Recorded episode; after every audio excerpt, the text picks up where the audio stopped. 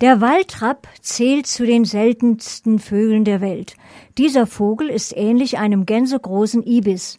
Nächster Verwandter ist der zur gleichen Gattung gehörende Glattnackenrapp. Eigentlich ist der Waldrapp seit 4000 Jahren bei uns ausgestorben. Ursprünglich in Europa heimisch, zählt der Waldrapp zu den am stärksten bedrohten Vogelarten weltweit.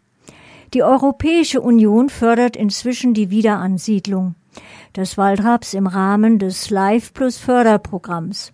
In Kooperation mit dem Waldrapp-Team werden verschiedene Aspekte der Wiederansiedlung des Waldrapps erforscht.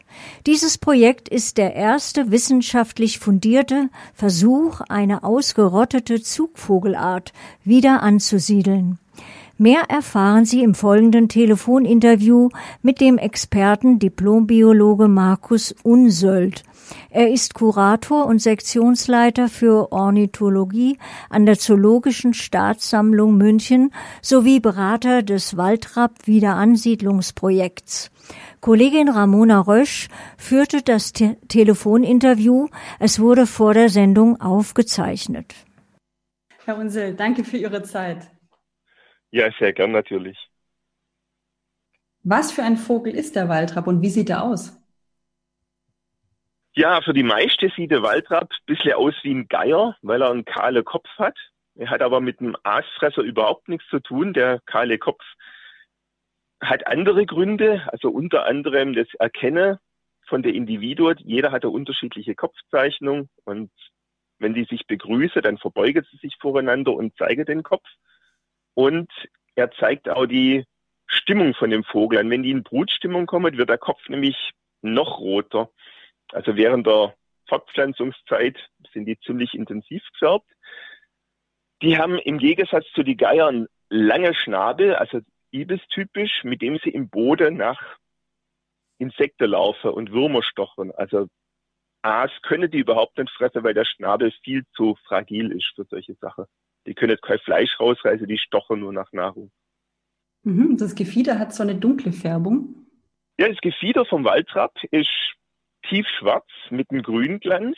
An der Flügel purpur bis, bis bronzefarbig, je nach Lichteinstrahlung.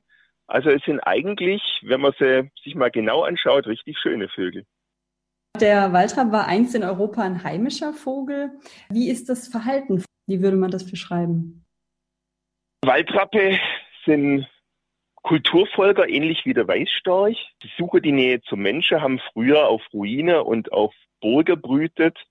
Also sie benutzen Felsimse zum Brüten, sind Kolonievögel, also ein Waldrapp kommt eigentlich selten mal allein. In der Türkei gab es eine große Kolonie mit über 1000 Vögeln, Mitte in der Stadt. Und ja, er soll jetzt eben wieder in Europa heimisch werden. Genau, und da gibt es verschiedene Projekte, auch in Bayern, Wiederansiedlungsprojekte. Was sind, was sind die Ziele dieser Projekte? Die Ziele in Mitteleuropa sind der Waldrapp als Zugvogel wieder anzusiedeln. Er war nämlich ein Zugvogel, der hier gebrütet hat, aber er konnte hier den Winter nicht verbringen, weil es zu, zu kalt war. Wenn der Boden mal gefroren ist, findet der Waldrapp keine Nahrung mehr. Er stochert nämlich mit seinem langen Schnabel im Boden holt da Würmer, Insektenlarve und anderes Kleingetier raus. Und im Winter findet er natürlich nichts und muss deshalb in der Süde ziehen. Die sind früher sicher bis Afrika zogen. Aber wir probieren jetzt die Vögel in Italien anzusiedeln, also als Wintergebiet. Mhm. Genau, das ist diese Wanderung der Vögel und da hilft ja auch Technik, Telemetrie, die Fernmessung hilft, um die Spurbildung nachzuverfolgen. Äh, wie setzen Sie die Technik hier ein mit dem, bei der, bei der Wiederansiedlung?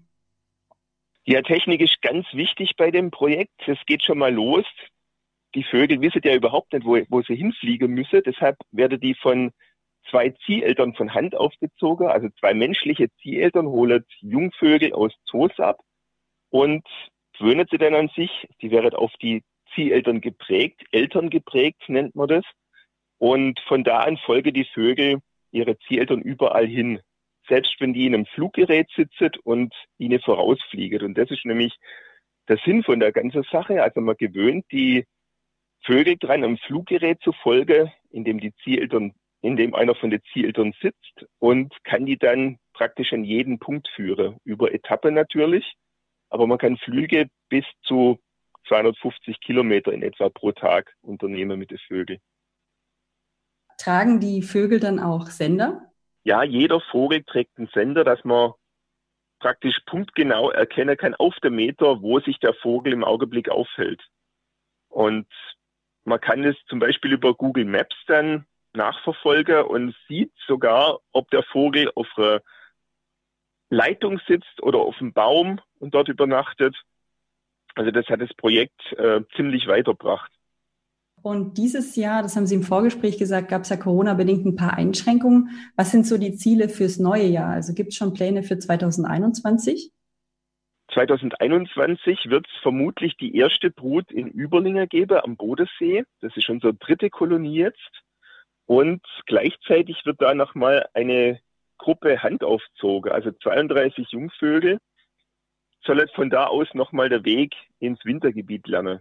Jeder Vogel wird nur einmal geführt, also ein, ein einziger Flug reicht dem Vogel, damit er weiß, wo sein Wintergebiet liegt. Er findet dann von selber wieder zurück und ja, lebt von da an sein normales Waldrableben praktisch. Das hört sich sehr schön an. Vielen, vielen Dank für die tollen Erkenntnisse und die schönen Insights. Dankeschön.